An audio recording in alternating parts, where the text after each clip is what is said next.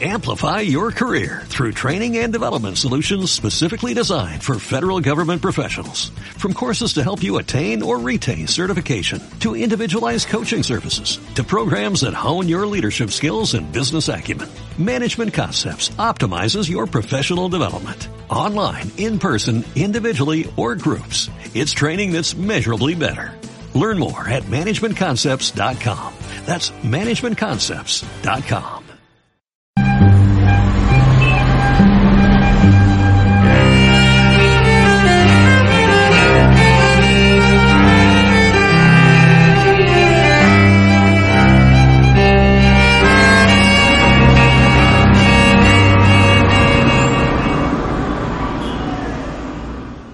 Hoy es martes 23 de mayo.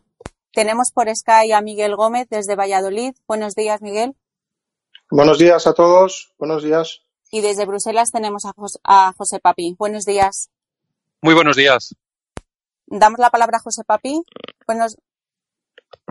De acuerdo. Bueno, pues eh, tenía tres temas de internacional en la mesa que os quería proponer y, y, bueno, a ver, a ver qué os parece, ¿no? En primer lugar, yo creo que es esta semana es una semana, digamos, bastante muerta aquí en Bruselas por razón de que el jueves eh, se celebra la ascensión, que es día de fiesta, y el viernes se ha tomado puente tanta gente que al final han hecho ya semana completa y hay bastante poco en la, en la escena política. Pero aún así, eh, sí me gustaría comentar tres temas, ¿no? El primer tema sería Trump, el viaje que está haciendo Trump que también va a pasar por Bruselas. Eh, en, segundo, me, en segundo lugar, me gustaría a, hablaros de cómo están las elecciones en el Reino Unido tras el, el, bombazo de ayer en Manchester, ayer por la noche, a las diez y media de la noche. Y en tercer lugar, me gustaría, pues bueno, volver a hablar del personaje de moda, el señor Macron. Eh, entonces, eh, si te parece bien, Miguel, pues puedo, puedo desgranar esos tres asuntos y cuando quieras, pues me interrumpes y, y conversamos. Sí, por, supuesto, ponnos, ponnos al, al corriente eh, especialmente interesante me parece lo del, lo del, lo del viaje de, Trump. Eh, eh, a ver qué detalles nos puedes dar sobre ese tema y, cómo, se ha, cómo se ha recibido, digamos, qué declaraciones ha habido. Claro. Pues fijaros, es, es el primer viaje de, del señor Trump, el primer, el primer, viaje internacional desde que se le nombra presidente de los Estados Unidos, ¿no? Él había estado en su guarida, ¿no? Su guarida normalmente siendo la Casa Blanca, la Trump Tower en Nueva York y este chaletazo, ¿no? Que tiene en Florida y el hombre se movía en ese triángulo y no se le conocía otro viaje, o por lo menos la prensa no lo, no lo conoce, ¿no? Pues bueno, él ha decidido salir de la guarida tras dos semanas muy malas. Él mismo declaraba, no recuerdo a qué medio, eh, que a ningún presidente en toda la historia de los Estados Unidos se le había tratado peor que a él, que pensaba que él había un tratamiento súper injusto con él, en fin, Aquí, eh, como ya he comentado en otros programas, incluso en tono el mea culpa, porque hablando con don Antonio recuerdo que yo decía, hombre, él ha cedido con lo de las bombas en Siria, ha cedido un poquito la mano para que le dejen tranquilo, ¿no? Y así tener al establecimiento tranquilo, ¿no? Pero claro, el establecimiento, una vez las bombas explotaron, quería más cosas de las que le gusta el establecimiento. Y esas cosas, como no venían rápidamente, pues otra vez empezaron una campaña horrible en CNN, New York Times, el Washington Post, pues una campaña verdaderamente cruenta contra él. Y yo creo que él ha respirado al irse de viaje. Ha respirado al irse de viaje por quitarse de en medio esa, esa presión que tiene en su casa, ¿no?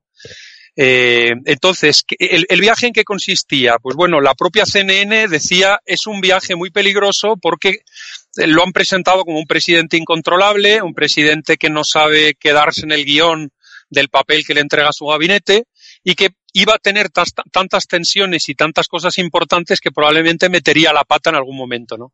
Y entonces estaban muy ansiosos de que metiera la pata lo antes posible, ¿no? Para criticarlo a distancia, etcétera, ¿no? De momento no ha metido la pata, no ha metido la pata porque ha sido muy, muy cauto. Él ha empezado, y te respondo, Miguel, a lo que me preguntabas por Arabia Saudí, donde se ha dirigido uh -huh. a los líderes de 55 países árabes al tiempo, ha continuado eh, por Israel, una visita complicada porque se ha visto con un buen amigo como Netanyahu, pero tam también se ha visto con alguien que no es tan amigo como Mahmoud Abbas, el líder de, la autoridad palestina. Eh, a continuación se va a ir a una, cumbre del G7 en Sicilia, Luego se va a venir a Bruselas para la cumbre de la OTAN. Aquí están otra vez, eh, pues eso, los pájaros que ni pían, todos nerviosos para, para verlo y a ver por dónde respira. Y luego finalmente va a acabar dándole un abrazo, un beso, lo que sea, al Papa en Roma. Y luego cuando termine eso, pues ya se marcha de vuelta a Estados Unidos. En total, nueve días, ¿no? Entonces, ¿qué ha pasado hasta ahora? Lo que ha ocurrido hasta ahora ha sido en primer lugar, el discurso eh, delante de lo, del mundo árabe, por decirlo así, un mundo árabe al que no estuvo invitado Irán. Irán y Arabia Saudí, como sabéis, son las dos fuerzas, digamos, del mundo musulmán y, se llevan de pena. Con algún verso libre, como puede ser a lo mejor Marruecos o Argelia, pero en general todos los países árabes están polarizados entre, eh, con los amigos de Irán y los amigos de, de Arabia Saudí, ¿no? Entonces, eh, el discurso pues fue un discurso moderado, él eh, eh, lo centró en, decir, la verdad es que fue un, discurso muy tradicional de lo que suele ser la política exterior norteamericana en, en el Oriente Medio de esto de, bueno, aunque tú tengas la religión que tengas, yo tenga la que tengo, pero compartimos valores. Luego, ¿por qué no trabajamos sobre esos valores? Este fue, digamos, el primer pilar del mensaje, fue un discurso de treinta y poco minutos. Eh, lo vi porque tenía curiosidad sobre todo de ver cómo se mueve, ¿no? Porque las caras de Trump siempre son graciosas y, y a veces incluso sin la voz es gracioso seguirlo, ¿no? Entonces, el primer pilar, como decía, por no despistarme, no desviarme del, tema central, eh, fue eh, compartimos valores porque no trabajamos con ellos y el segundo pilar fue, oye, ahí tenéis unos bandidos extremistas, terroristas, radicales y os pido en aras de la cooperación, en aras de la paz, en áreas de que el mundo sea un mundo mejor, que por favor exterminéis a esta gente, ¿no? Y ese fue el segundo, digamos, bloque de trabajo que él tuvo en su discurso, ¿no? Entonces, eh, bueno, yo llamaría la atención en este discurso que, bueno, en el tiempo hay una similitud con lo que hizo el amigo Obama, Barack Obama, en el 2009, en aquel discurso en Egipto, pero aquel discurso en Egipto eh, estuvo más dirigido, pues yo diría que a, no, no, voy a decir la sociedad civil, porque en los países musulmanes en general no hay mucha sociedad civil, pero sí fue un discurso donde había activistas, donde había gente un poco revolucionaria, había jóvenes, había estudiantes, había mu muchas mujeres, había por supuesto también eh, el, el, mundo oficial, el mundo de los funcionarios, el mundo de, los gobiernos y tal, pero fue un discurso que, que se dijo que fue pues un poco como el lanzamiento de Obama como el posible mesías no político del mundo en aquel momento, ¿no? Y entonces yo veo un paralelismo en lo que ha hecho Trump ahora. Lo que pasa es que Trump no se ha dirigido a la misma audiencia. Trump ha tenido allí a 55 países con los gerifaltes correspondientes, los jefes claro. de Estado, los presidentes de gobierno, etcétera, y ha estado dirigido más bien a un público, vamos a decir, oficial, ¿no? O estatal, o, en fin, ahí, ahí, Miguel, me corriges tú, que yo a veces meto la pata.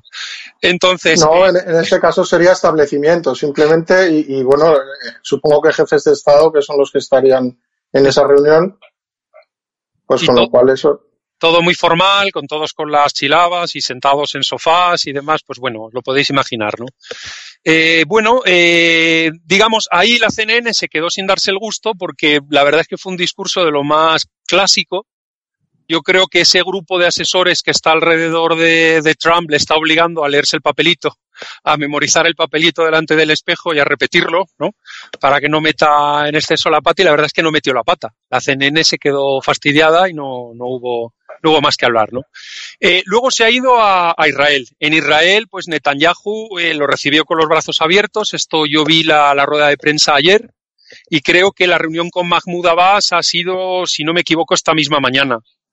Eh, no me ha llegado por ningún tipo de, de, de, ni por internet, algún teletipo que diga que ha metido la pata tremendamente, ¿no? Ayer fue al muro de las lamentaciones, hizo eh, digamos, un, un, un, acto de respeto y, y, y, poco más se le ha escuchado. Digamos, está siendo bastante correcto, ¿no? Por el momento. Ahora veremos, pues, qué recibimiento le damos nosotros. En el G7, pues no creo que pase nada, pero luego aquí en Bruselas, el jueves, pues hay mucho morbo, ¿no? Eh, sobre todo teniendo en cuenta algunas de las frases que dijo en su momento, ¿no? Que Bruselas era un agujero del infierno, que era un sitio horrible, que había barrios fuera de control y tal, con lo cual hay, el morbo está servido y bueno, eh, de, de, momento ya os digo que poco, poco que decir, eh, sencillamente, bueno, que creo que en julio va a volver a viajar este hombre, pero este ha sido, digamos, la primera salida de la, de la guarida, ¿no? Claro. Entonces, vamos a ver qué es, qué es lo que pasa, ¿no?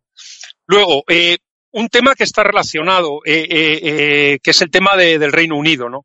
Ayer hubo un bombazo terrible, ¿no? Con 22 muertos a la salida de un concierto de pop de una cantante que yo, como soy de otros géneros, pues no, no la conocía, pero por lo visto es muy, muy popular esta señora, una tal Ariana Grande, si, si lo he entendido bien. Y, y en fin, pues eh, a la salida, cuando la gente circulaba hacia los metros y los autobuses, pues hubo un bombazo y de momento pues hay 22 muertos. Es un escándalo terrible en plenas elecciones británicas, en plena campaña electoral británica y en un momento en el cual el, domingo el señor Trump se dedicó, como se estaba comentando antes, a zurrarle al tema del extremismo islámico, etcétera. Sé que han detenido a estas horas, que son las dos y media de la tarde en España, han detenido a una persona ya, a una persona de 23 años, un joven, pero yo no sé ni de qué nacionalidad es, ni si es una equivocación de la policía o, o qué es lo que ha pasado. De momento no se sabe si es un atentado de un loco o un atentado islamista o, o, yo por lo menos no tengo noticias a estas horas de, de cómo ha sido esto, ¿no?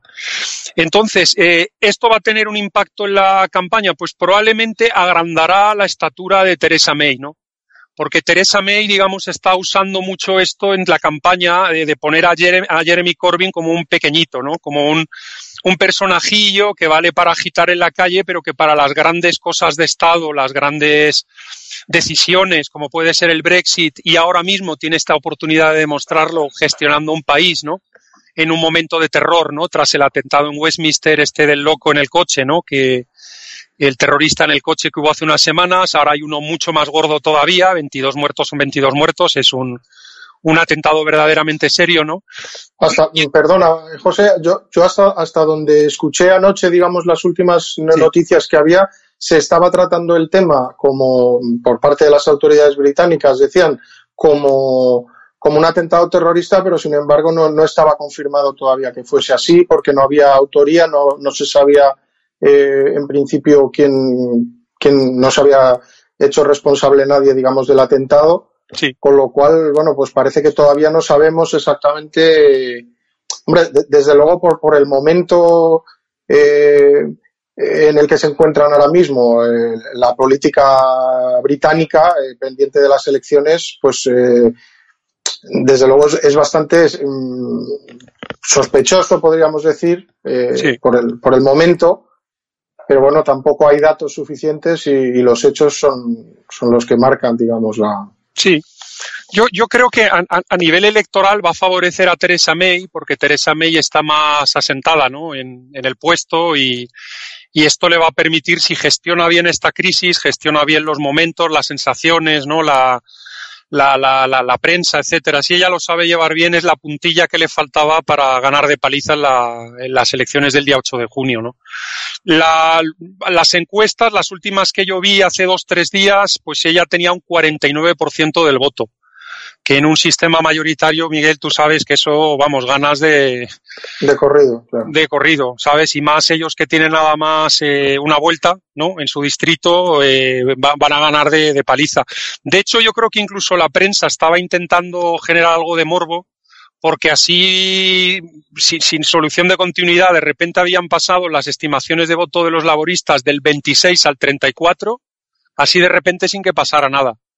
Y yo creo que le dieron la horquilla alta, ¿no? A los laboristas así de repente, pues para que el, el público, ¿no? La prensa, la gente compre periódicos, vea los programas de la televisión y esté animada. Pero vamos, yo creo que la, la paliza va a ser de escándalo, ¿no?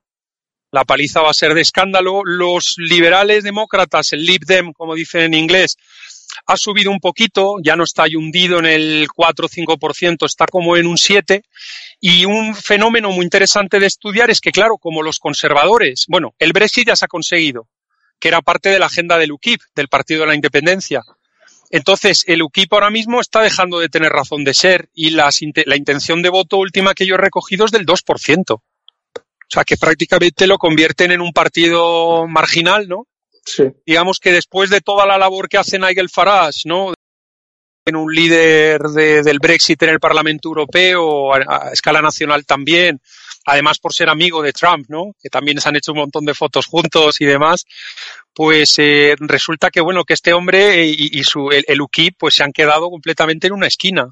¿vale? Entonces ese, yo creo que es otro fenómeno interesante, es un abrazo del oso, ¿no? Como, como se ha dicho a veces de forma vulgar, como lo que quizás le pasó, por ejemplo, a, a los, a los liberales cuando estuvieron en coalición con, con David Cameron, ¿no? Con los conservadores hace, hace un tiempo.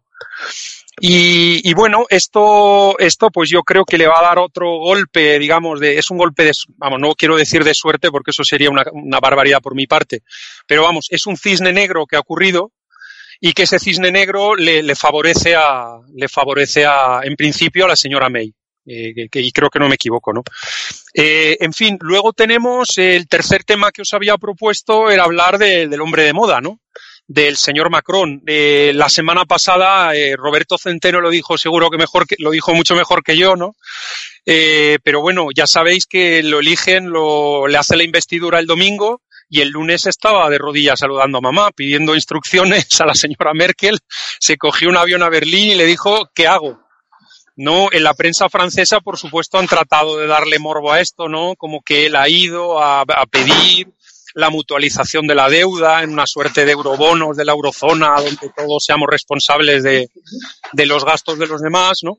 Y luego eh, eh, también aquello de tratar de armonizar las políticas fiscales poniendo un ministro de economía de la zona de la eurozona, etcétera.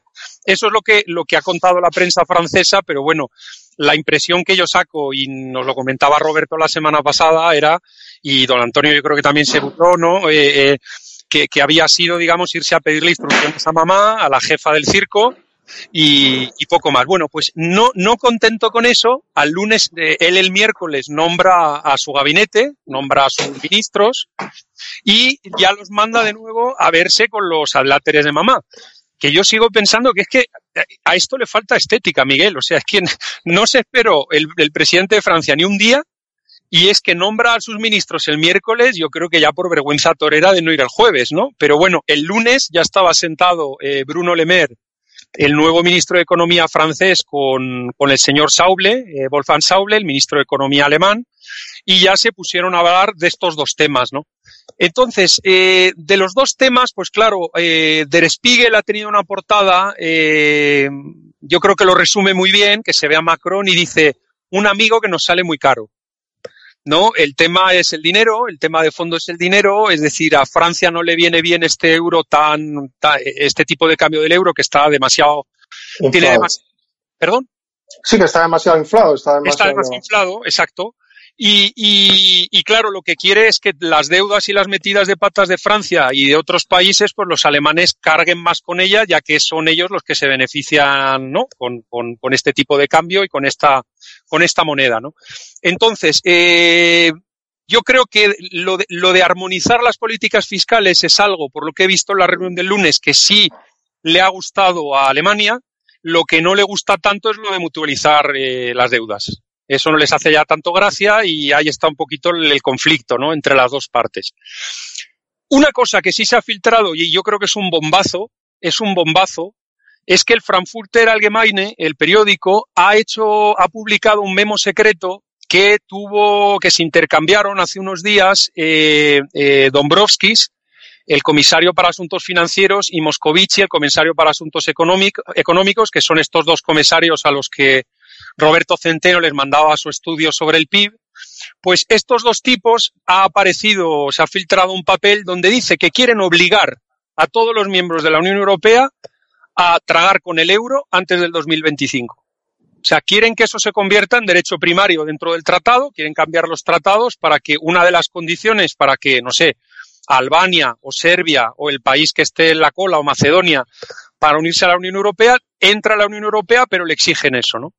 Esto es tremendo, porque hay muchos. Vamos a dejar a un lado el Reino Unido, los, los, los echamos ya, aunque sí. dos días para que se vayan, pero tenemos a los daneses, tenemos a los suecos, tenemos a los polacos. Es decir, hay países muy importantes que no han adoptado el euro y esto pues puede ser un caballo de batalla serio. ¿Vale? Con lo cual, eh, al final esto demuestra, pues bueno, que al final para entender Bruselas es casi más interesante cogerse las notas de prensa antes las del Eliseo y las de la Cancillería alemana. Hoy ya, ya creo que simplemente con irte a Alemania sobra, ¿no? Y eh, el año pasado denunciábamos un documento, anunciábamos un documento de la cumbre franco-alemana, eh, que se publicó en junio del año pasado, y hay por ahí versiones en francés, en inglés, en alemán, donde ellos decían que, eh, que el Brexit se hubiera producido era algo fabuloso. ¿Por qué? Porque a partir de ahora el lenguaje se podía endurecer y todo el que no siguiera a los dos abanderados lo llamamos anti-europeo, vamos a por él. ¿no? Y entonces lo ponían así, negro sobre blanco. Ya sé que parece que estoy exagerando, pero con un poquito quizá de más diplomacia, como lo estoy diciendo yo, pero negro sobre blanco así venía, ¿no? Y eh, eh, lo, que, lo que yo me gustaría destacar es que en aquel documento ya decían, oye, tenemos que caminar como el euro está teniendo problemas porque la política monetaria se ha armonizado, pero la política fiscal aquí cada uno va a su, a su aire, vamos a tener que armonizarlo para que esto funcione mejor.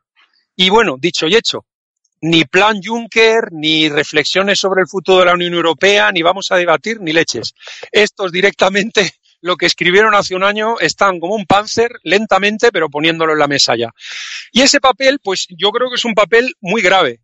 Es un papel muy grave porque, eh, eh, insisto, que los países nórdicos contribuyentes netos a la Unión Europea, que son de los que pagan mucho por cabeza, pues no creo que les haga mucha gracia porque ellos han sido lo suficientemente pillos, igual que fue el Reino Unido, de no meterse en el euro. Eh, Polonia es un país muy grande, eh, pero es un país evidentemente menos rico que lo que es el, el, centro, digamos, el pulmón de la Unión Europea, con lo cual les conviene tener una moneda un poquito menos inflada para jugar con las exportaciones, las importaciones, y ahí tienen un, un margen, digamos, para ganar dinero, ¿no? Para su país. Entonces, bueno, yo esto lo veo, lo veo grave, lo veo muy, muy grave y, bueno, pues eh, simplemente nos demuestra de que estos lidercillos, pues probablemente nos han dado cuenta de que con quitarse de en medio a Marine Le Pen o quitarse de en medio a Gerd Wilders, el cáncer no se ha curado. El cáncer está ahí, el cáncer exige, pues, no reforma, ¿no? Sino ruptura. Exactamente. Exige que nos sentemos muy en serio, es decir, la cooperación europea yo creo que va a seguir siempre, es decir, la Unión Europea hay que romperla como es hoy, la tendremos que crear al día siguiente, pero la tenemos que crear de una manera eh, más seria, más seria, respetando el interés nacional, con procedimientos de decisión más transparentes, con procedimientos de, de, supervisión más claros, e, etcétera, etcétera, ¿no? Eh, hay, hay, mucho por hacer y, y, lamentablemente, pues por lo que veo aquí, eh, los que mandan que se están creciendo, porque notan una Francia debilitada en lo económico, muy altanera en las declaraciones, pero en el fondo sin músculo, ¿no? Para echarle el pulso a Alemania. Y entonces los que mandan lo notan, lo notan, lo notan y se están creciendo. Se están creciendo ya incluso llegando a, decir en estos memos secretos que, oye, en el 2025 el que no adopte el euro a la calle. Y vamos a crear ya una unión de verdad. Nos vamos a unir, a integrar de verdad y vamos a ser eso, el, el, el, grupo central, ¿no? Y luego las provincias, las provincias periféricas donde nos encontraríamos los pobres españoles, ¿no? Y bueno, ese es el plan que tienen en la cabeza y lo están aplicando, pero piano, piano, pero son constantes, hacia adelante. Desde luego, desde luego. Sí, sí, es, totalmente la visión de la Europa de los Estados que siempre, que siempre comentamos. Eh, donde lo que no tiene cabida son las naciones, no, no, existe una Europa de las naciones, sino que se pretende hacer una Europa de los estados burocratizada, eh, donde lo que se entiende como política simplemente es un, medidas administrativas, burocráticas y, y, por eso tanto basadas y fundamentadas en, en, el aspecto económico, que es la única forma eh, en cómo se entiende la política dentro de Europa, todo se reduce al aspecto económico Sí. Y por eso también es tan importante el, el, el, tema que comentabas al principio sobre, sobre el viaje de Trump, que, que tendrá que, que, terminar o llegar a Europa. Y porque ahí es donde está mucha parte del interés, sobre todo en lo que a nosotros nos afecta, que es en la relación de, de Trump con, con Rusia, eh, para ver cómo, cómo se desarrolla eso, para ver si, si esa postura pues esa posición inicial que, que parecía tener Trump con, con respecto a Rusia de, de, de, de, dar por fin por, por terminada o por concluida la Guerra Fría eh, se, se, concreta finalmente en algo y también es muy importante pues el, el, el tema de la OTAN sí. eh, el ejército europeo que supongo que será uno de los temas eh, tratados eh, en esta visita eh, y, es, es, es el, el, el, futuro, digamos, del que hay que estar pendiente ahora mismo en lo que se refiere a la relación de Estados Unidos con Europa. Y, y bueno, pues creo que esa es la, la parte más, más interesante. Sí, y, y, y sobre todo que, que, no nos podemos olvidar de que en el fondo la, la, o sea, la Unión Europea es a lo económico, lo que la OTAN es a, es a la defensa, es a lo militar. En, en, en, lo que, a lo militar, en lo que es el, el, el proceso de, de, cooperación europea, que muchas veces nos olvidamos de que la OTAN es el proceso de cooperación europea en lo militar. Lo que pasa es que como nos dedicábamos a matarnos los unos con los otros, ¿no?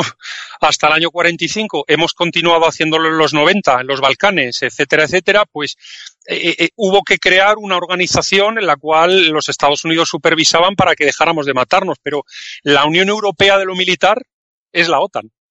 A veces a mí me sorprende cómo eh, Francia y Alemania dicen vamos a crear un ejército europeo y un esto europeo y una cooperación europea, pero si la OTAN es europea, si la OTAN la hubo que montarla eh, entre europeos para conseguir, digamos, una entente ¿no? en lo militar y que no nos peleáramos tanto. Entonces yo creo que, que, va a tener mucho morbo. Se ha hablado mucho con esto de lo, de lo del 2%, ¿no? que solo cuatro países de la OTAN lo cumplen a rajatabla esa regla del 2%.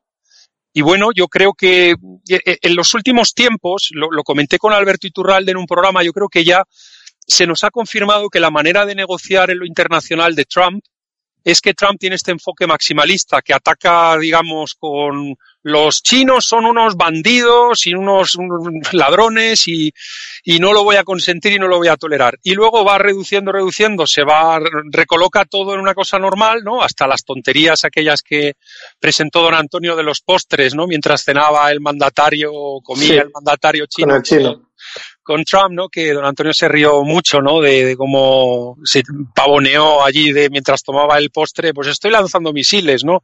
Bueno, pues eh, eh, luego ha habido un acuerdo eh, entre China y Estados Unidos muy favorable a las empresas americanas, sobre todo a las empresas de Internet, etcétera, etcétera. Ha, ha, ha habido eh, digamos, un desarrollo muy interesante. Entonces, yo creo que con lo de la OTAN, él lanzó lo de la OTAN es algo viejo, es algo pasado es algo que no va a ningún sitio, que es obsoleto. Luego dijo, bueno, si no queréis que sea obsoleto, aquí todo el mundo a, a pagar lo correspondiente, la dolorosa, y que no pueden ser los Estados Unidos los que se ocupen de, de, vuestra seguridad con los escudos y los misiles y todas estas cosas, que yo no entiendo nada. Y, y, y yo creo que ahora probablemente eh, vendrán las rebajas, pero las rebajas serán una situación mejor que la situación de partida, ¿no? Entonces, uh -huh. eh, probablemente eso es lo que, lo que vaya a pasar. No es que quiera vender yo aquí a Trump como al hombre más inteligente del planeta, que no creo que lo, que lo sea. Y me apunto a lo que decía ayer Vicente Ferrer en el programa de que las cosas buenas de Trump probablemente ni él sabe que las está haciendo bien, ¿no? Las está haciendo por, pues de chiripa. Resulta que los bolos enlazan la bola y. No, simplemente ha, ha supuesto una agitación, digamos, dentro de, del establishment, eh, especialmente en el establishment norteamericano y por supuesto también como efecto sí. colateral en el, en el establecimiento europeo, pero efectivamente no, no ha sido quizás tanto una maniobra consciente, digamos, o premeditada o, o dirigida por, por, él mismo, sino un, casi un efecto colateral de, de, de, de, provocado tanto por su procedencia, digamos, personal en, en, en su trayectoria vital, digamos, como empresario, sí. como, pues bueno, pues como la forma en la que ha irrumpido, digamos, en, en, en la política norteamericana, con, con, una gran oposición incluso dentro de su propio partido. Sí, y, desde luego, y, desde luego. Y yo creo que el lenguaje, la, el, el, la, propia forma de hablar, yo creo que está abriendo puertas, está abriendo vías que no nos esperábamos hace, hace un tiempo. Como es un deslenguado, ¿no? Por decirlo así, es un hombre que no se controla, que dice lo primero que le viene a la cabeza, pues esto está haciendo que las contrapartes también se deslengüen o se asusten o, o... y reaccionen claro y tengan que moverse. Por eso por eso he hablado yo he utilizado la palabra agitación eh, porque porque es un poco lo que lo que produce pues en, en, en la política internacional desde luego. Por eso también fue el, el terror eh, inicial que despertaba dentro de todos los medios de comunicación incluso dentro de su país y aquí en Europa sí. eh, con unos titulares eh, bueno pues yo diría casi que sin precedentes eh, en las últimas décadas eh, al referirse a un presidente de los Estados Unidos o, incluso casi de, de, de cualquier país de, del primer mundo, digamos. Yo creo que ni a, ni a Hitler recibió así la prensa. Desde luego, desde luego. Lo fueron descubriendo con el tiempo, ¿no? Que era un, un criminal, ¿no? Eso no se vio, no se vio tan de partida, ¿no? Bueno, pues yo, yo, creo que esto podría ser un, digamos, un, una, un pequeño informe, ¿no? De cómo lo, los temas que yo veo más de interés esta semana. No hemos comentado en el programa, pero bueno, quizás muy de pasada lo de que el efecto Schulz en las elecciones alemanas pues está ya descafeinándose. Empezó muy fuerte, si recordáis, con una subida de 10 puntos eh, eh, para Schulz, eh, que, llegó incluso en dos, tres, cuatro encuestas a pasar a la propia canciller Merkel y ese efecto después de haber perdido las tres elecciones regionales, las tres elecciones de Lander en, en, los últimos meses, pues digamos ahora mismo ya no va a tener ninguna oportunidad de demostrar que le puede ganar a la Merkel antes de las elecciones de, del otoño, ¿no? Uh -huh. Con lo cual, la verdad es que yo creo que Schulz, en este sentido, que sí que vino muy fuerte, pues lo veo, lo veo bajando, ¿no? Yo creo que ha habido dos problemas. Si me permites un minuto, soy muy breve, vamos. Uno de los problemas ha sido que yo creo que eh, él no ha logrado nuclear a la izquierda, es decir, ahora mismo él está en un 26% de voto por un 38% de la CDU, es decir, eh, está a diez, más de 10 puntos de distancia, pero te encuentras que partidos como, por ejemplo, lo que sería el equivalente a una, un Podemos, una izquierda unida, están con el 8%, los verdes están con un 7%, es decir, el voto de izquierda se está disgregando si todo ese voto de izquierda se uniera, evidentemente ganaría las elecciones. Lo que pasa es que eso es una tontería lo que acabo de decir, porque ya sabemos que es muy difícil que pase, ¿no? Eh, esto, un fenómeno, ¿no? Yo creo que él no ha, no ha logrado nuclear a la, a la izquierda en torno a él como figura, a pesar de ser un tipo campechano y simpático y, y bueno, que sabe acercarse y, a la y gente. socialdemócrata, en definitiva. Pues ya está. No, exactamente. No se puede decir más alto, pero no más claro. Bueno, esto es una cosa. Y luego la otra cosa es que, claro, Merkel ha hecho una cosa fabulosa, que es que ella ha sido la que ha generado el lío de la inmigración en Alemania y ahora es la que se está ofreciendo como la gran salvadora para acabar con el problema. Con lo cual, eh, vamos, esto es la leche. O sea, ella primero abre, digamos, las fronteras, ahora dice esto ha sido un escándalo, yo no quería esto, eh, se ha incrementado el número de deportaciones, se está tomando una posición mucho más dura, entonces, la ven a ella con más altura, curiosamente, para solucionar el problema que al señor Schulz. Y el Schulz, el señor, eh, el señor Schulz ideológicamente le cuesta mucho ponerse más duro que la Merkel, porque sería un contrasentido para su votante. Es decir, la Merkel se ha puesto dura, yo tengo que ser un poquito más blando que ella en lo de la inmigración, porque si no, mal vamos. Pero al final, como hay una sensación ahora mismo en Alemania de que la inmigración se ha ido de las manos, pues ella ha logrado hacer esta carambola, esta cuadratura del círculo maravillosa de haber generado el lío y ofrecerse ahora como la garante de, de la solución. Claro. Y, y yo creo que, que, estos dos temas, tanto el, el, que no se ha logrado nuclear a la izquierda como que eh, el tema de la inmigración ha sido muy, muy pilla, muy lista la señora Merkel, pues yo creo que estas dos cuestiones han hecho que Schulz, el famoso efecto Schulz que hablábamos hace dos, tres meses, pues se haya aguado y, y, con toda probabilidad veamos a la señora Merkel eh, repetir en la Cancillería, no sé si aliada con alguien o no aliada con alguien, pero por lo menos que va a quedar la CDU como el primer partido de Alemania otra vez. Bueno, y Muy este bien. sería mi informe, eh, si queréis, para un primer bloque del, del programa, en fin. Vale, pues si, si, os parece, pues hacemos eh, una pausa ahora y, y continuamos ya con los asuntos nacionales después a la vuelta. De acuerdo, una pausa y volvemos enseguida. Democracia es separación de los poderes en elecciones separadas. Elegir a personas, no a partidos del Estado. La democracia es la libertad para elegir a los candidatos. La democracia es una forma de gobierno, no es algo gradual. España no es una democracia. Porque la libertad no se otorga, se conquista. Porque la libertad exige ver más allá de la propaganda y de la mentira. Para que tengamos libertad política colectiva, no les votes. Porque la libertad viene en nuestra busca.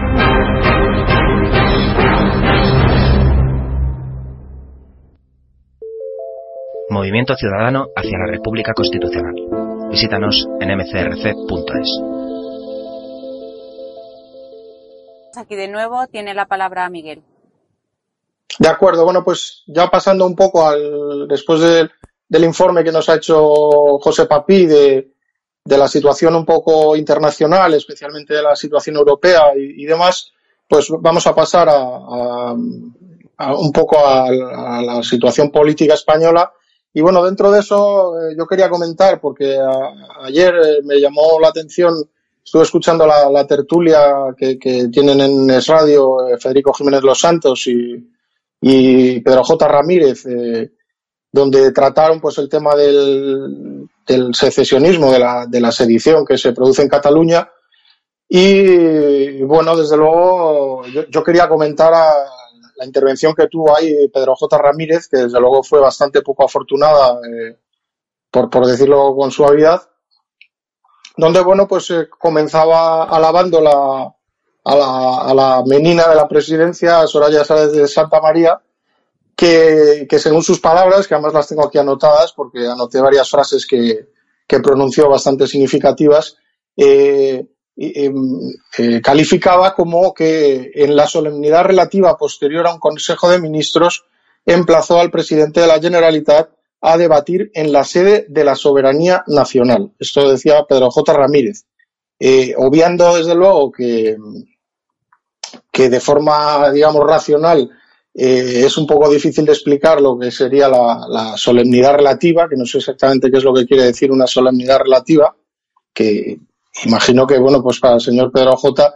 Eh, lo solemne, que como sabemos es un concepto religioso y que, y que significa lo, que sucede una vez, una vez al año, pues para él lo solemne será todo lo que hace el Estado y, y bueno, pues eh, en este régimen, como todo se planifica para, para resolver de año en año, es decir, lo inmediato, pues, pues bueno, en ese sentido sí que, sí que podría ser aplicada la palabra solemne.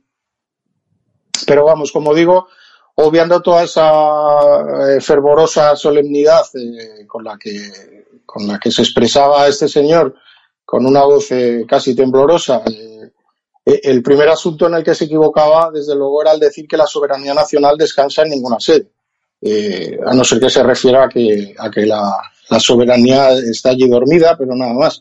En lo que él llama el Parlamento, y que desde luego no lo es, eh, eh, porque todos sabemos que en España no, no hay un, sistema parlamentario, eh, cosa que él debería de saber, o, incluso los santos, digamos, que, siempre pues pretenden ser o, toman esa pose de, liberales, pues tendrían que comprender perfectamente que, el, parlamentarismo procede del Reino Unido y, se basa precisamente en la representación, cosa que en España no existe. Pero bueno, entonces, eh, sabiendo esto y sabiendo que en, el Congreso de los Diputados en España no reside ninguna soberanía y ni absolutamente ningún poder de ningún tipo, porque simplemente es una sala donde, donde se aprietan botones y, y, como sabemos bien y como don Antonio a veces nos ha recordado en alguna anécdota, a veces incluso con el, con el pie, eh, pues, pues digamos que, en, ese, en ese congreso, pues salvo una especie de función teatral, no, no se representa o se dirime nada más porque las soluciones o las leyes vienen planteadas desde fuera. Y bueno, pues por otro lado, incluso asumiendo que ahí descansará la soberanía nacional, cosa que, es falsa, lo, lo, que ya me parece absolutamente ridículo eh, sería precisamente que, en, esa, en esa sala o en ese, en ese hemiciclo se reciba a quienes buscan destruir esa soberanía, que en este caso son los secesionistas, eh, eh, que es lo que planteaba Pedro J como, como algo pues calificado como, como de relativa solemnidad de, Soraya Santa, María, porque animaba pues a los separatistas a, participar y a, exponer sus, sus, pues sus intenciones, digamos, claramente sediciosas, es ponerlas en esa sala. Que, bueno, pues como, como, como dice siempre Pedro Gallego, con mucha gracia, eh, es, como si en, un, en, una convención de obispos pues hubiera un sector que fueran ateos, o, bueno, yo en este caso pues lo compararía también como si en la, en la Knesset eh, de Israel, la, Asamblea Nacional, pues recibiesen a grupos de, de, de nacional socialistas, digamos, o partidarios de Hitler para, para debatir allí. O sea, es absolutamente un disparate. Entonces, bueno, pues después, después de todo esto, eh, Pedro J. aludía como eh, un gran, tengo aquí apuntado, un gran sector de la sociedad le da importancia al consenso y al diálogo. Eso es lo que él decía. Él, por supuesto, se excluía de, ello, o sea, hablaba de, que sería un sector de la sociedad el que, el que da importancia a ese consenso y a ese diálogo.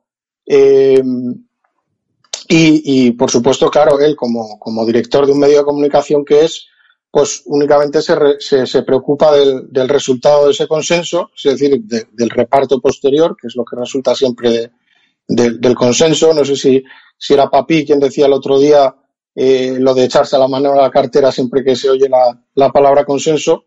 Efectivamente así es. Y, y, bueno, esta, esta frase que proviene de, de Ortega y Gasset, como, como nos recuerda siempre don Antonio, cuando hablaba de la reconciliación, no, no, exactamente el consenso, Ortega Gasset habla de reconciliación, que viene a ser lo mismo. Y, bueno, es, efectivamente muy acertada en este contexto. Y bueno, pues finalmente lo que, lo que acababa de, o trataba de explicar este hombre, Pedro J. Ramírez, es que la, unidad de España eh, depende del, voluntarismo, es decir, que, que realmente el asunto es que las, las, fechorías y de los, de, los defensores del régimen y de la clase política están ahora mismo en, un grave dilema, porque por un lado saben perfectamente o lo intuyen de alguna manera que, la unidad de España y, la nación es algo que escapa a su control y, su voluntad de poder en el sentido que tienen ellos, que es el del terrateniente, digamos, que vigila su finca, eh, pero para la clase política pues no se trata ni más ni menos que de reparto de botín y en ello pues deben de hacer ver que son dueños y señores y que incluso pueden decidir lo que sería eh, la unidad de España o lo que no sería la unidad de España. Eso sí, claro, ellos eh, esto lo, lo, suavizan, digamos, o lo, lo, enmascaran dentro de lo que llaman consultar al pueblo para que parezca democracia, que es como, como se hace todo en España, pero por otra parte, pues eh, como digo, entienden que mm, o saben perfectamente que el único sitio que les, que les puede conducir esta serie de disparates eh, en, el que nos, en el que nos quieren eh, conducir es, a situaciones, digamos, de, violencia o incluso o incluso enfrentamientos civiles que no serían para nada deseables. Entonces, claro, si, si esas situaciones se produjeran, quedarían completamente desnudos y cuestionados eh, quedarían impotentes ante, ante un hecho eh, histórico como, como es España y que ni ellos ni nadie pueden decidir porque no es un hecho que se pueda decidir por la voluntad. Y, y claro, pues por eso se hallan, digamos, como, como decía, en ese dilema eh, existencial, por decirlo de alguna forma, en el que por una parte pretenden, pretenden ser los que con su voluntad deciden o dejan de decidir las naciones, pero por otra parte es evidente que los hechos les, les impiden hacerlo porque la realidad nacional es algo que está por encima de, de su voluntad y de, y de, sus deseos. Entonces, bueno, ya en un momento de la tertulia eh, en el que se enzarzaron ahí Pedro J. y Jiménez Los Santos, eh, ya eh, Pedro J. empachado de, de, decir la palabra democrático en cada frase, como se hace en España, cada vez que, que hay que, que hay que poner, digamos, una especie de pátina sobre, sobre las cosas para, para santificarlas, pues entonces llegó a decir eh, el disparate, que, lo tengo también aquí anotado porque me, llamó la, atención, eh, dijo que la asistencia en la unidad de España reside o que se debe a la Constitución. Es decir, eso, que, eso fue lo más gordo de todo. claro, eso fue ya lo que a mí me dejó atónito. Eh, eh, es decir, que antes de, este papel, eh, de que unos señores se, se, reunieran en una sala, es como si yo ahora escribo un papel en mi casa y, y, al escribirlo yo de repente se, se, hace España. O sea, en ese papel se recoge la unidad de España y, y efectivamente, según las palabras que él sostenía, no, no, existía España antes del 78 porque la, la unidad nacional se, se fundamenta como, como él pretendía ahí. Literalmente dijo no existe otro concepto de la soberanía ni de la unidad de España que el recogido en nuestra Constitución, tal cual. O sea, que, que, si no lo ponen en ese papel, pues España no existe. Y, digamos que los turistas cuando, cuando viajen a España, pues tendrán que ir a mirar en, ese papel porque si no, no sabrán ni dónde, ni dónde están, claro, porque, porque es así de absurdo. Es que eh, pues no sé, si, nos quitan ese papel un día o, nos roban la Constitución, pues desapareceremos. Es un poco como, como en la película de, Regreso al Futuro, cuando Michael J. Fox tiene que hacer que, que sus padres se conozcan para no desaparecer él y para poder existir, pues eh, eh, el ridículo de, de, esta situación es un poco parecido. O sea, es, es pretender que, que, España existe porque lo pone en un papel, eh, lo llamemos constitución o lo llamemos como lo queramos llamar. Eso es eh, indiferente. Ahí se enzarzaron, bueno, ahí se enzarzaron, ¿no, Miguel? Eh, entre Jiménez Los Santos y la periodista, Miguel, eh, Isabel San Sebastián creo que era, se enzarzaron con, con Pedro J diciendo, o sea, que Pedro, tú lo que estás diciendo es que España no ha existido, o sea, España no es anterior a la Constitución, ¿no? Sin Constitución no ha habido España, ¿no? Claro. Y aquel seguía RQR. Sí, sí, claro. RQR diciendo que, bueno, llegó a decir que en las sociedades modernas todo se puede discutir. Todo. Claro, Cuando claro, es todo, sí, es absolutamente todo. Claro, sí que es el concepto, el concepto zapateril de, de, de España como, como concepto, eh, como dijo exactamente, no, no recuerdo ahora mismo las palabras que utilizó, pero bueno, era como concepto discutido y discutible, algo así. Sí, la nación es un concepto discutido y discutible. Hombre, de Pedro J sabíamos, Miguel, que era un hombre que eh, lleva a gala lo de ser reformista y que le gusta estudiar los partidos reformistas del siglo XIX, etcétera, etcétera, como si en 200 años hubiéramos conseguido algo claro. con ellos. Hemos conseguido más bien pocas cosas como no sean que nos hayan otorgado los mandamases, ¿no? Una serie de derechos que por su gracia podemos disfrutar, ¿no? Claro. Que sí, no, y luego se agarraba. Sí. No, se agarraba luego en todo momento a, a, a, la, a, la, legalidad, era lo que recurría todo el momento, a, la situación de las leyes que bueno, no, no voy a entrar ahora, digamos, en, en exponer lo que es el, el positivismo y el, el, el, dentro del mundo jurídico, eh, las ideas de Kelsen, que tantas veces eh, en las clases magistrales que nos da don Antonio sobre este tema eh, hemos podido comprender, pero bueno, desde luego lo que sí que es evidente y es, y es un absurdo es pretender que, que las, la existencia de las naciones sea, sea un asunto de legalidad, es decir, que, que, que exista un derecho a, a que exista España o que la existencia de España se deba, se, se deba a una ley o, o, se deje de deber, vaya, o sea, eh, cuando es una situación o una, un hecho, mejor dicho, eh, anterior a, la, a, a, las propias leyes, desde luego. Sí, hombre, yo, yo creo que a él, a él, se le conocía lo del reformismo. Se le conoce evidentemente que eh, tiene el despiste todavía de pensar que cambiando a personas se arreglan las cosas. Uh -huh. Es decir, el último objeto de su enamoramiento es Albert Rivera entonces él piensa que si Albert Rivera llega, pues todo va a cambiar, ¿no? Y el sistema que tenemos es fabuloso y el señor Rivera lo va a arreglar todo y a partir de ahí seremos todos buenos, pagaremos los impuestos y nos llevaremos estupendamente, ¿no? Entonces, eh, eh, eh, ese despiste lo tenía, pero lo de ayer, lo de ayer es que estaba sembrado. O sea, no, no, lo, lo, de ayer fue ya una locura y yo también pensé claro, lo de Kelsen. Es... Dije, a Kelsen lo ha dejado a la altura de... Kelsen era un, vamos, era un, un sacerdote de la escuela de Salamanca, vamos comparado, un jus naturalista, ¿no? Comparado con lo que se le escuchaba ayer a, al señor Pedro J, ¿no? Claro, efectivamente. O, otra de las cosas que dijo que me llamó la atención es que eh, eh, mm, eh, señaló que la unidad de España era un hecho de la voluntad libre y soberana de los españoles. Es otra frase muy significativa que, bueno, me, metió la palabra libre ahí, eh, pues como buen liberal que es Pedro J, tenía que meter la palabra libertad para, para que así, pues no sé, la, frase quizá tuviera más solemnidad, como, como hablaba él antes de, de eh, Soraya de Santa María. Pero lo esencial, desde luego, es señalar que, que, que, este señor cree que, que, porque los españoles, España existe porque los españoles tienen voluntad de ello. Eh, no sé, es que es una cosa que casi te imaginas a, todos los españoles a, haciendo un círculo, agarrados de las manos, y, cantando el Kumbaya y, y, a partir de eso pues aparece España, no sé, o sea, es, una cosa disparatada, o sea, el, el pretender que, que, la, que la voluntad de los españoles que vivimos ahora en España o de las, los que han vivido anteriormente o los que vayan a vivir en el futuro determina la existencia de una nación eh, y se basa en esa voluntad, pues es, es algo absolutamente disparatado.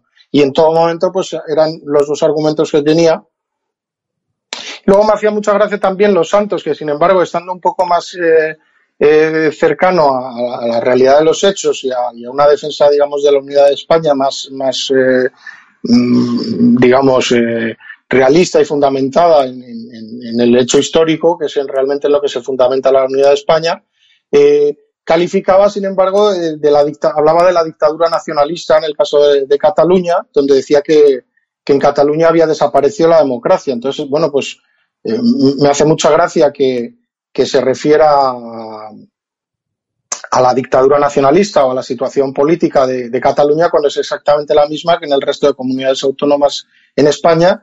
Eh, no existe la representación política como no existe en ninguna comunidad de España y como no existe en, el régimen en el que vivimos, por lo tanto, si es una dictadura lo que viven allí, igualmente es una dictadura lo que vivimos todos los demás, porque no hay ninguna diferencia sustancial eh, en la forma de, de, aplicar el poder, digamos, o de estructurarlo o de, o de construirlo.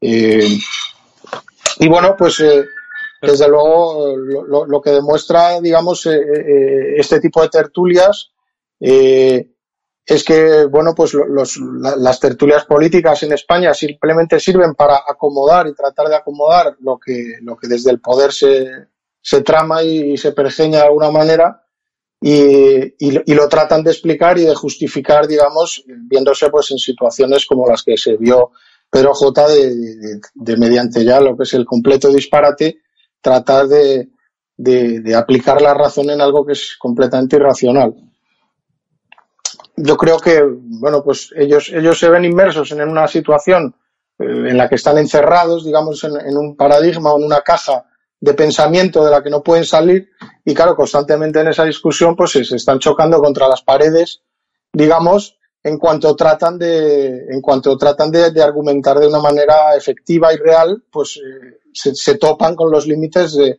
de, lo que marca este régimen de poder que tenemos en España, la, partidocracia, y, y bueno, pues eh, eh, eso, eso es un poco lo que, lo que tenía que comentar sobre, ya, digo, este, este discusión, este debate que se produjo en la tertulia de, de Federico Jiménez Los Santos, que me, me pareció bastante significativo y, y, visto que son periodistas, digamos, influyentes, me parecía necesario pues matizarlo y comentarlo.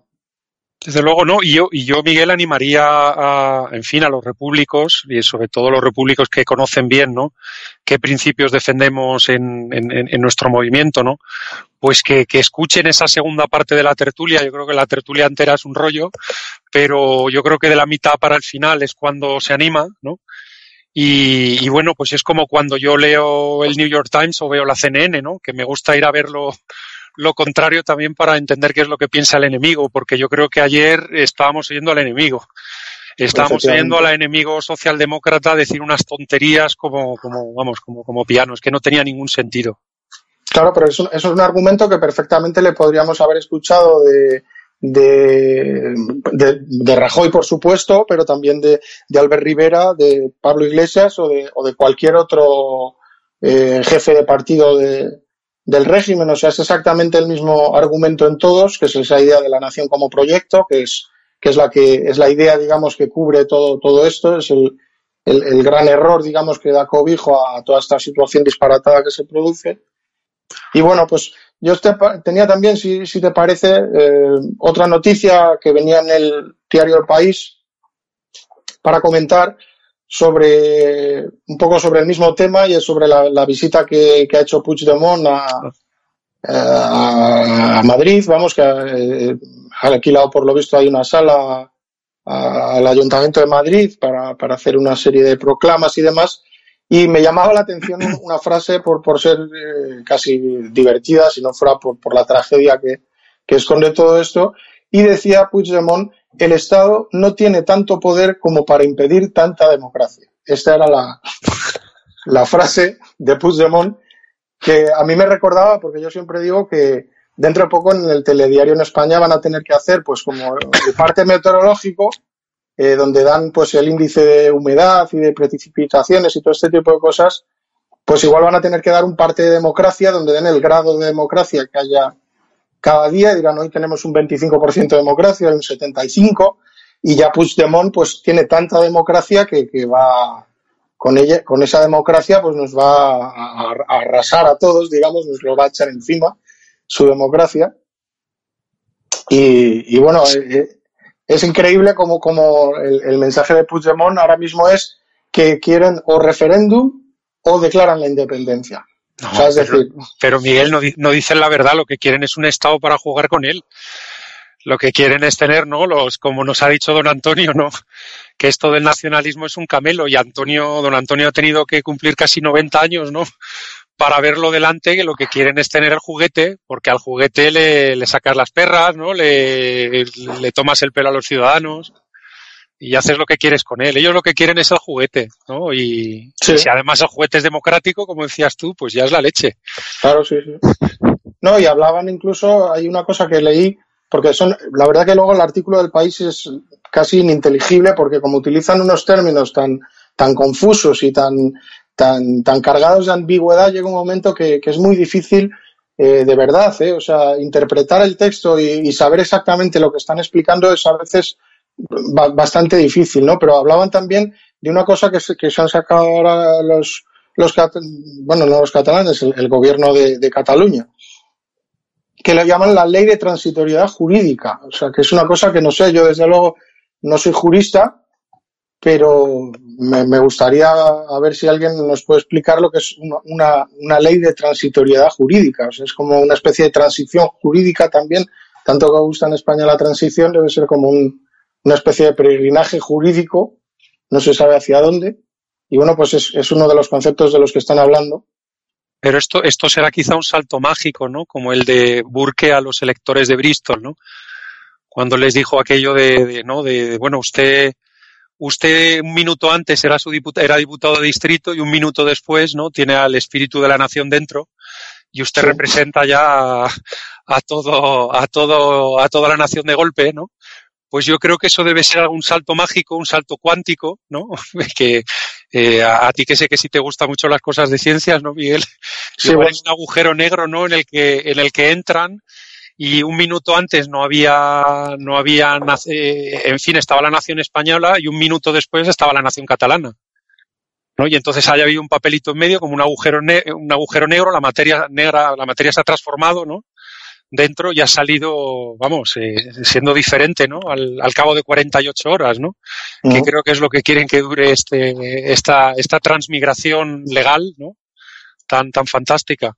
Sí, no, luego, luego salía después de esas declaraciones, veía anoche también en televisión a, a Mariano Rajoy que, que salía hablando, como siempre últimamente, que parece que hace pucheros cuando habla, eh, de verdad, o sea, es un hombre que me sorprende mucho su forma de hablar porque ya eh, casi parece que habla llorando y, explicaba que, que lo que buscan los sediciosos catalanes es liquidar la ley, decía él.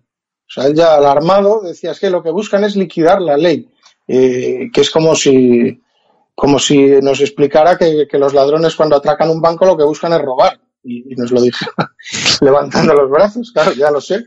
Esto, esto, Miguel, confirma que Pedro J. y Rajoy se fueron a cenar el sábado el domingo pasado o han cenado o han comido juntos, ¿eh? Sí, algo así. Yo creo que algo de esto ha pasado porque, porque vamos, están los dos con la ley, ¿no? Como, como dices. Claro, sí, sí, luego salía también este, ¿cómo se llama? Be- Bermúdez de Castro, que es el, el secretario de Estado para las eh, administraciones territoriales, y, y, bueno, explicaba que, que esperaban que dentro de muy poco tiempo se recuperara la normalidad democrática, decía él. Otra vez.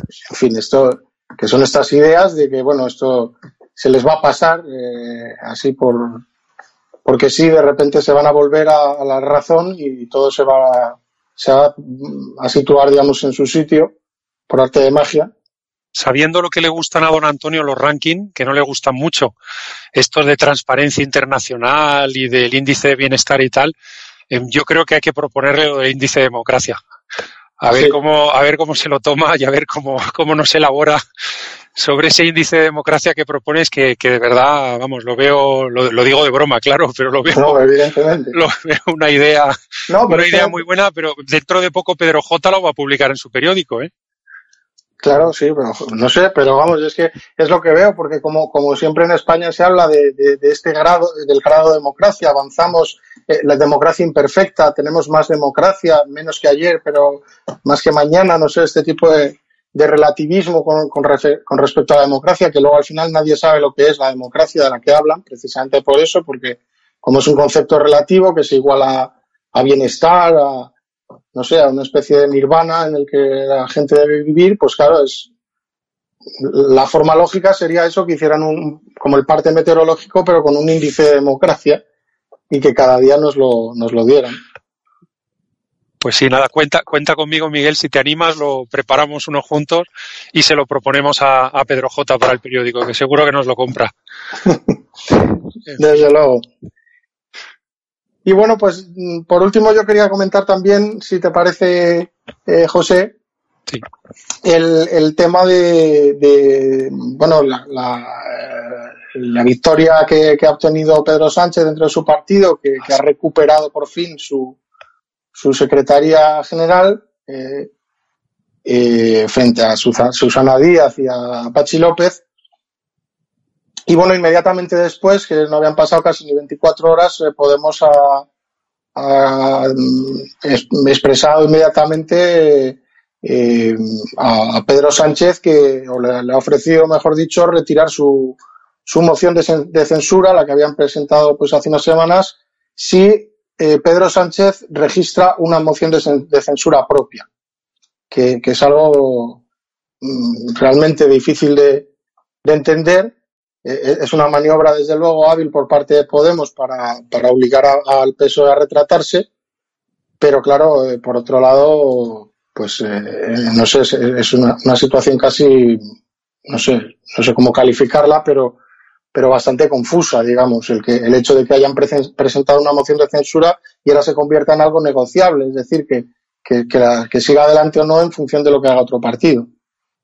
No sé qué te parece a ti, eh, José. Bueno, pues eh, eh, eso no- nos confirma ¿no? que la, la política no son no son estas cosas que piensa la gente, ¿no? De, bien común o de, o de democracia o, de todos estos tipos de conceptos, ¿no? Que se hacen chicle y los movemos a, a, que abarquen lo que nos apetece en cada momento, sino que al final la política es, es ambición de poder.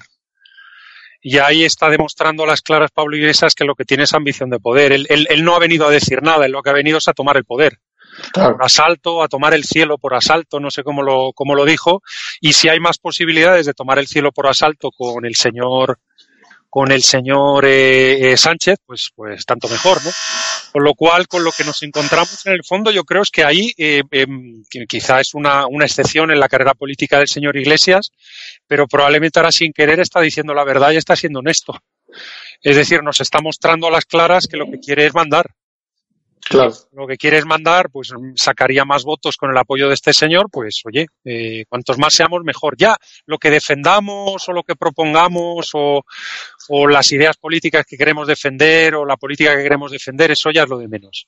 Lo importante Sí, eso rompe un poco el mito que, que a mí siempre tanto me molesta y que tanto se repite eh, en España, que es, eh, es esa supuesta unidad de la izquierda a la que siempre se apela desde, la- desde los partidos teóricamente de izquierdas, digamos, o por lo menos dentro de su, de su esquema de, o de concepción, digamos, de, de- de esas facciones del Estado que unas eh, pretenden estar a la derecha y otras a la izquierda de algo, eh, siempre se apela a, a esa unidad de la izquierda, que es un poco una especie de mito, digamos, eh, existente en, en todas las personas de izquierdas, o que creen ser ellas de izquierdas, mejor dicho, y nos dan cuenta que realmente eh, Podemos tiene tanto en común con el Partido Socialista como lo tiene con el Partido Popular, o el Partido Popular tiene tanto en común con, con Podemos como lo tiene con Ciudadanos o Partido Socialista. Eh, eh, lo, único que están tratando es de, de, situarse, digamos, en una posición hegemónica dentro de,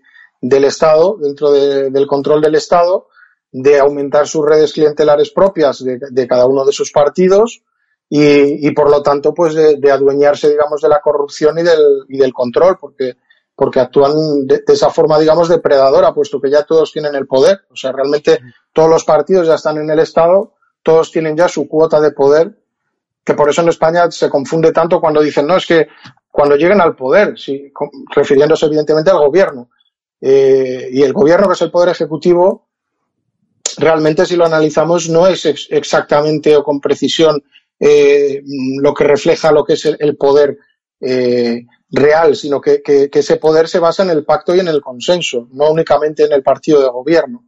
Porque realmente en el poder, como digo, pues ya están todos. Eh, el Partido Socialista ya está en el poder, Podemos ya está en el poder, el Partido Popular está en el poder con diferentes cuotas, con diferentes ayuntamientos bajo su control, con diferentes comunidades autónomas, pero todos están repartiendo el poder, todos viven del Estado todos son funcionarios políticos, por decirlo de alguna manera, que, pertenecen al aparato estatal y por lo tanto, pues cuando se apela a eso de la unidad de la izquierda, ¿la unidad en qué? Si sus intereses son absolutamente opuestos en, todos ellos de la misma manera. O sea, están opuestos a, Podemos, el Partido Socialista, como lo es eh, el Partido Popular. Eh, Porque si no, lo que comentábamos antes, Miguel, si no ahora en Alemania se unirían los ecologistas, el, el, Grupo Comunista y, y Sulz ganarían las elecciones de calle si fuera una cuestión ideológica, y no es una cuestión ideológica, es una cuestión de que yo quiero el coche oficial para mí y el sueldo para mí, no para ti. Entonces, eso es lo que defiendo como puedo. Claro, Eso es lo que defiendo como puedo. Vamos, para darte la razón. Vamos, que no solo pasa aquí, sino que pasa en, en, en cualquier país. En cualquier país. ¿no?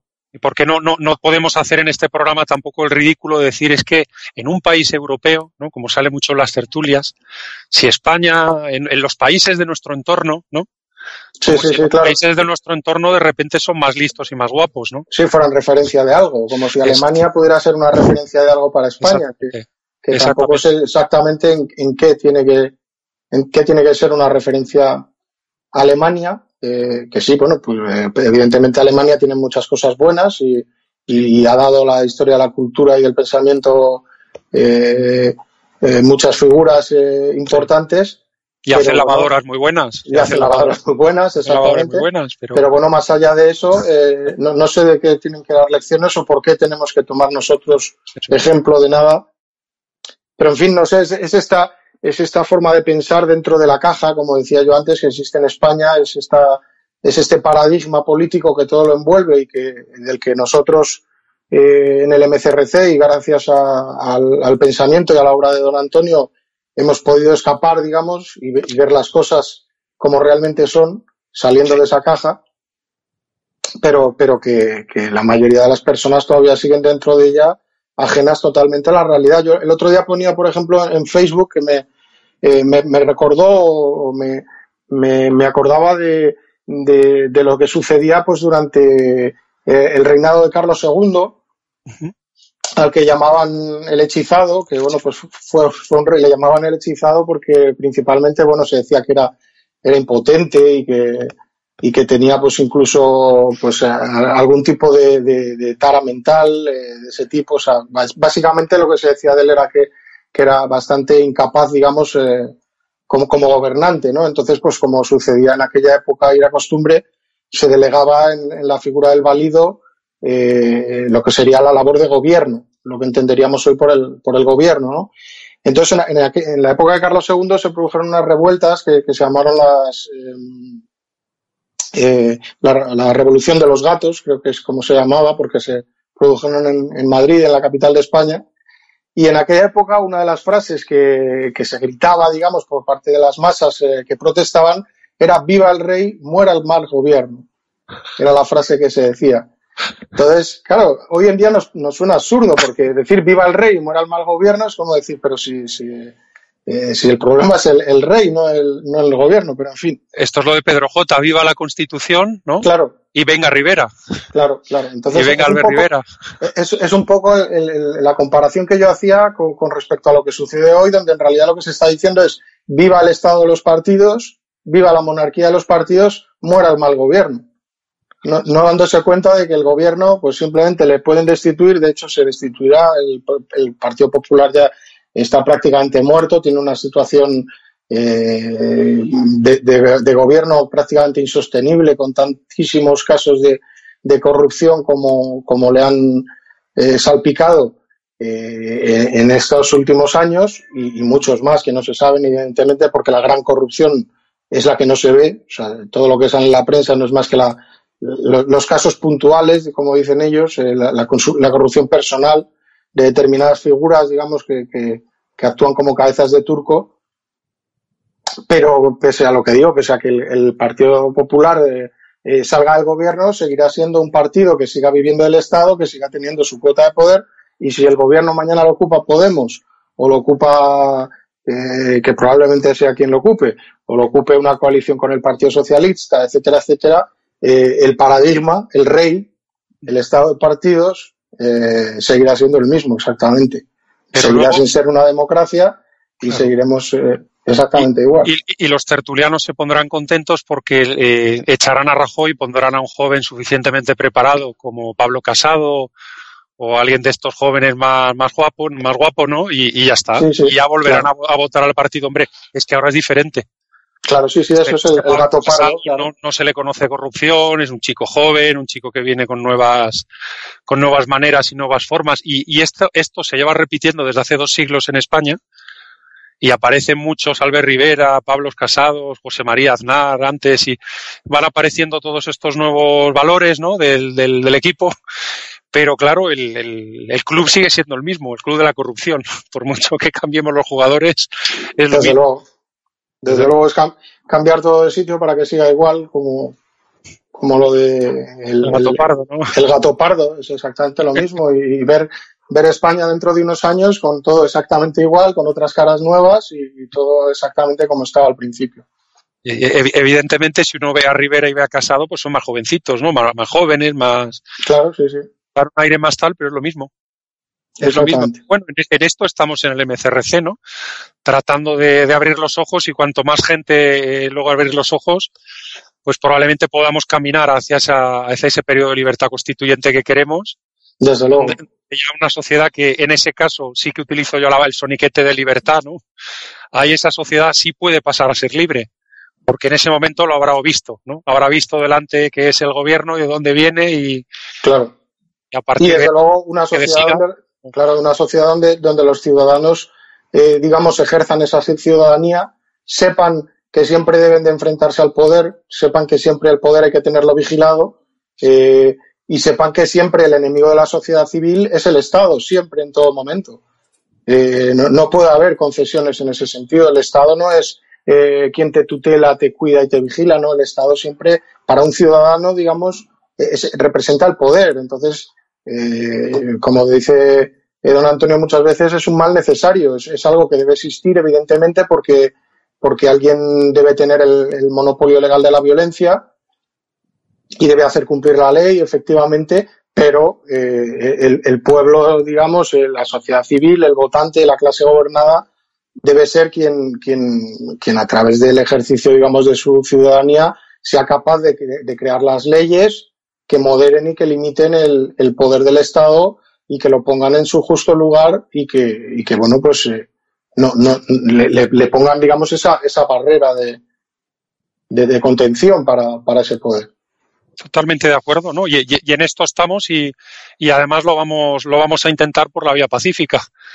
como decía don Antonio, esto no se ha probado hasta ahora, que normalmente la gente ha sacado tanques o, escopetas, ¿no? O, palos en las calles y desde luego lo que tenemos es que luchar por esa hegemonía cultural, ¿no? Que haga que el cambio, pues en lugar de ser esa transitoriedad, como me has dicho que se llamaba esa ley extraña cuántica de los... Sí, de la tránsito jurídica, transición jurídica, algo así pues a ver, a ver si nosotros lo conseguimos, ¿no? También ese salto cuántico, ¿no? Y, en eso tenemos que seguir peleando desde aquí y, bueno, cada día con más seguidores, que es lo importante, ¿no? Desde luego que sí. Muy bien, pues si os parece, yo creo que lo podemos dejar ya por hoy aquí. Vale, pues hasta aquí el programa de hoy. Muchas gracias por escuchar Radio Libertad Constituyente.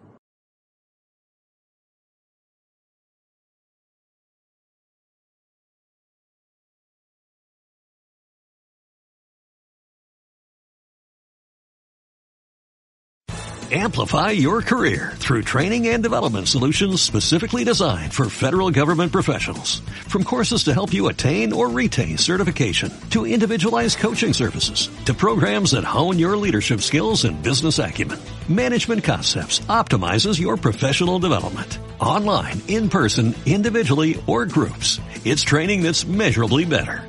Learn more at managementconcepts.com. That's managementconcepts.com.